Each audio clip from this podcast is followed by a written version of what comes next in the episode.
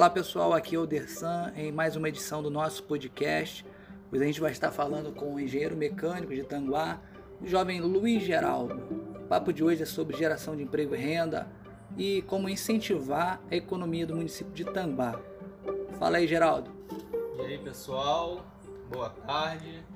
É, a gente vai falar um pouquinho aqui nesse podcast sobre como podemos mudar a situação econômica da nossa cidade.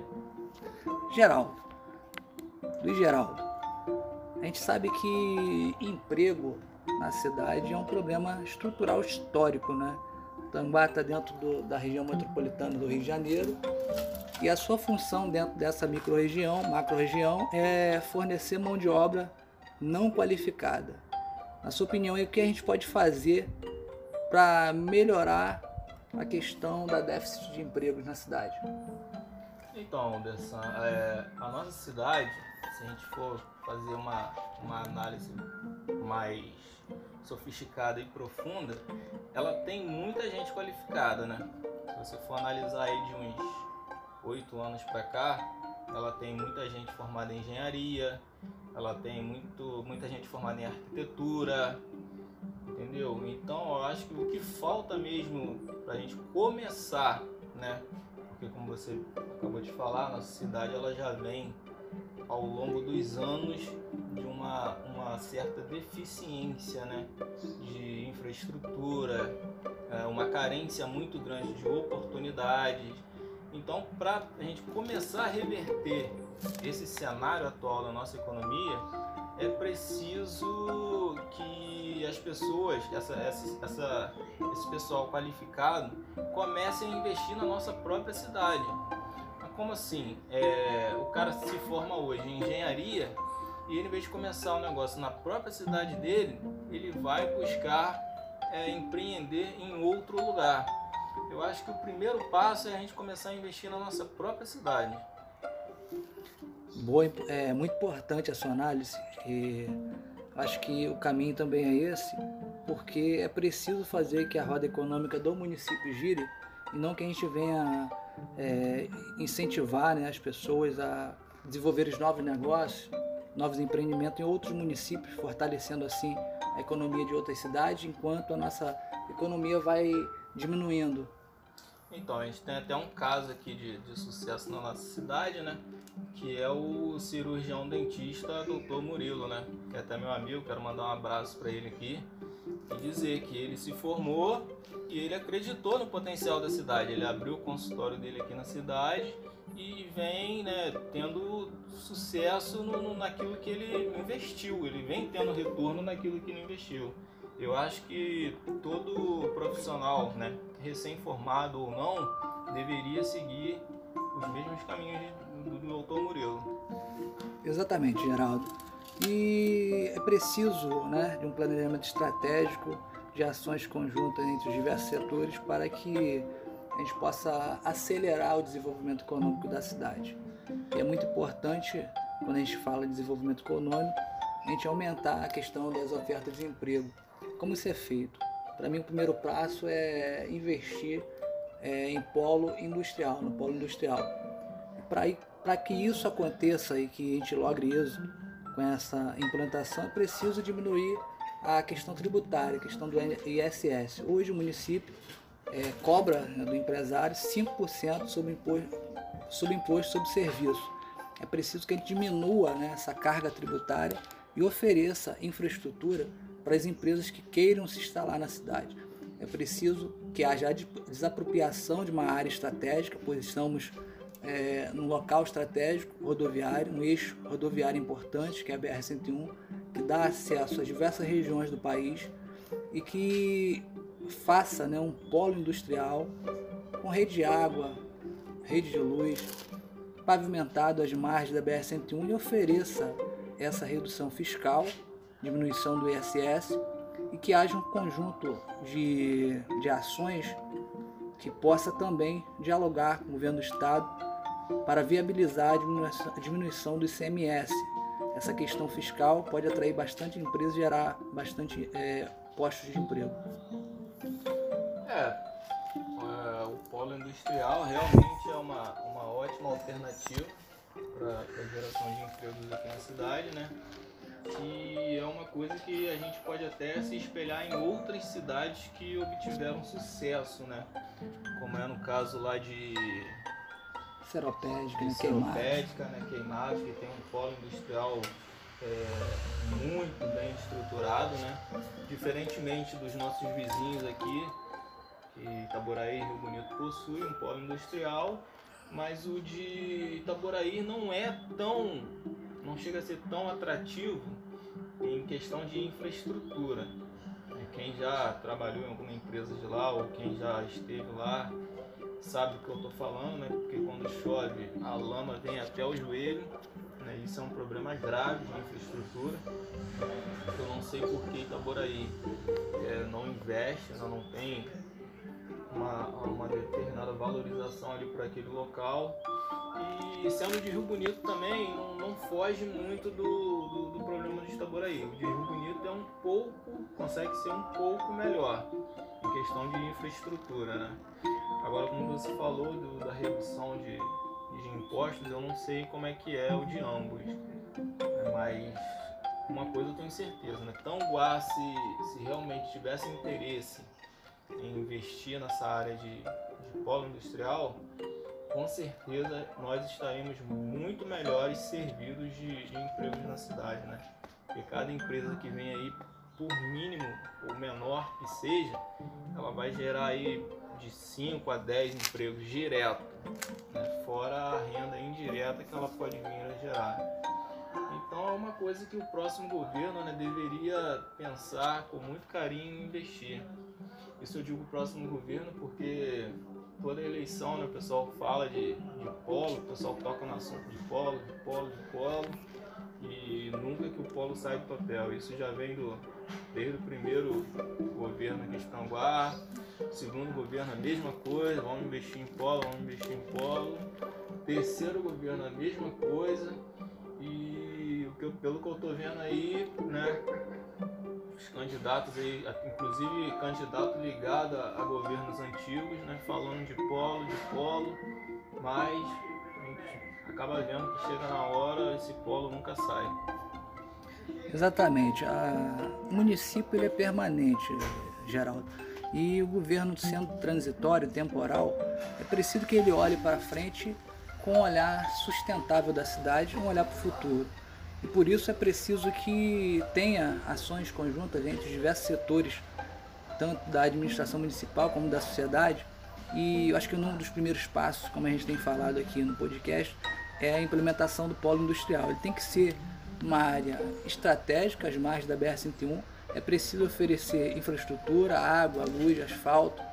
Além disso, de isenção também de pelo menos aí 20 anos para que as empresas se instalem no município e ofereça 70% da sua mão de obra para pessoas que moram na cidade. Além disso, a redução de SS, também como um esforço conjunto dos governantes para viabilizar através do governo do estado também a redução do ICMS, pode favorecer bastante para que empresas ligadas a diversos setores que não poluam se instalem à margem da BR-101. Outro fator importante para a questão econômica é a criação de novos arranjos produtivos locais. O que, que é isso? A gente vê várias cidades que têm protagonismo econômico e essas cidades têm esse protagonismo por conta desses arranjos produtivos. Por exemplo, a gente vai na região do Serrana e a gente tem o cultivo de hortaliças. A gente vai em outros locais e lá o arranjo produtivo é a produção automobilística, como a ABC Paulista. A gente vai em Olambra, Olambra tem a sua produção de flores e Friburgo é o maior polo, polo produtivo de moda íntima. Então cada setor, cada, cada cidade ela tem que viabilizar a, o arranjo produtivo local que se adeque àquela região. E Tanguá ele tem alguns fatores importantes que podem ser desenvolvidos para estimular o desenvolvimento econômico do município. Primeiro, a gente tem possui a maior extensão territorial rural da região metropolitana do Rio de Janeiro. Então, já está mais que provado que a agricultura no município, mesmo antes da emancipação da cidade, é um fator importante. Por isso, é preciso que seja investido é, em ações para a agricultura familiar, assim também como para os médios produtores, no incentivo da, da plantação de laranja, do tomate, do aipim, entre outros produtos que são aqueles que são ofertados à mesa do brasileiro. Também podemos observar é, um, um arranjo produtivo é a questão industrial, que já foi citada anteriormente por meio do polo industrial, além de outros polos produtivos locais. O ecoturismo, por exemplo, é, um, é uma economia limpa que pode ser desenvolvida como um arranjo produtivo local. A gente tem aqui o Parque Municipal do Barbosão, que é um, um local que está no papel, mas que na verdade é, é, um parque que não é fiscalizado e não tem sentido. Por que não incentivar caminhada, trilhas, prática de rapel, tirolesa, é, estimulando que turistas do, do todo o estado do Rio de Janeiro e do Brasil venham fazer aqui atividade ligada ao turismo rural. Então assim é preciso investir em arranjos produtivos locais. É, essa questão do, do ecoturismo, né? Tanguá pode vir muito forte, é, sendo necessário né, um investimento, um apoio da, da Secretaria de, de Turismo. Tanguá tem tudo para dar certo. Tanguá tem tudo para dar certo. Tanguá tem é, produtor, excelentes produtores rurais, entendeu? Tanguá só é conhecida como a terra da laranja, mas Tanguá pode ser conhecida como terra de outras coisas. Né? Tanguá tem muita gente boa, tem muita gente qualificada, tem muito profissional qualificado, entendeu? E isso Tanguá não está sabendo, o, o governo, os governos anteriores e o governo atual não estão sabendo aproveitar isso. O que falta para Tanguá deslanchar? Falta investimento, falta aquele governo que chega junto, aquela secretaria que chega junto. Eu garanto que se a gente tivesse uma secretaria de cultura, de agricultura, uma secretaria de meio ambiente que investisse, a nossa situação hoje estaria bem melhor do que de outros municípios. Deu falta investimento. Exatamente, Luiz. Por isso é preciso fazer um estudo e investir em novos arranjos produtivos locais para que até mesmo esses produtores rurais possam ainda desenvolver ainda mais os seus negócios. É, um bom exemplo é o sítio Três Açudes, ali em Pitangas, que é especialista da produção de tomate orgânico. Eles desenvolveram uma técnica que é o Tomatec e foi alvo até de entrevistas, é, de reportagens em meios de comunicação grande, até como a Rede Globo. E eles produzem o tomates com uma redução muito grande, significativa de agrotóxico.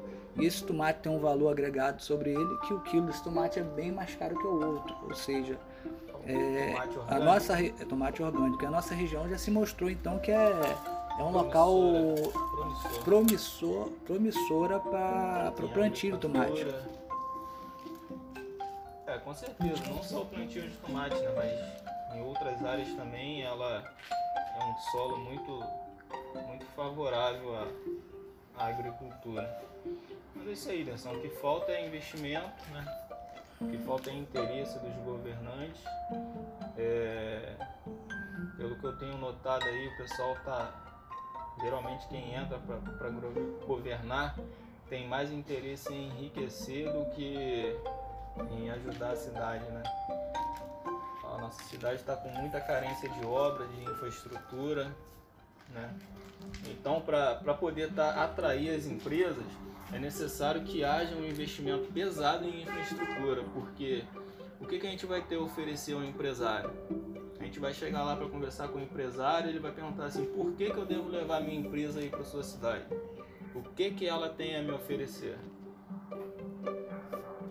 Exatamente, Luiz.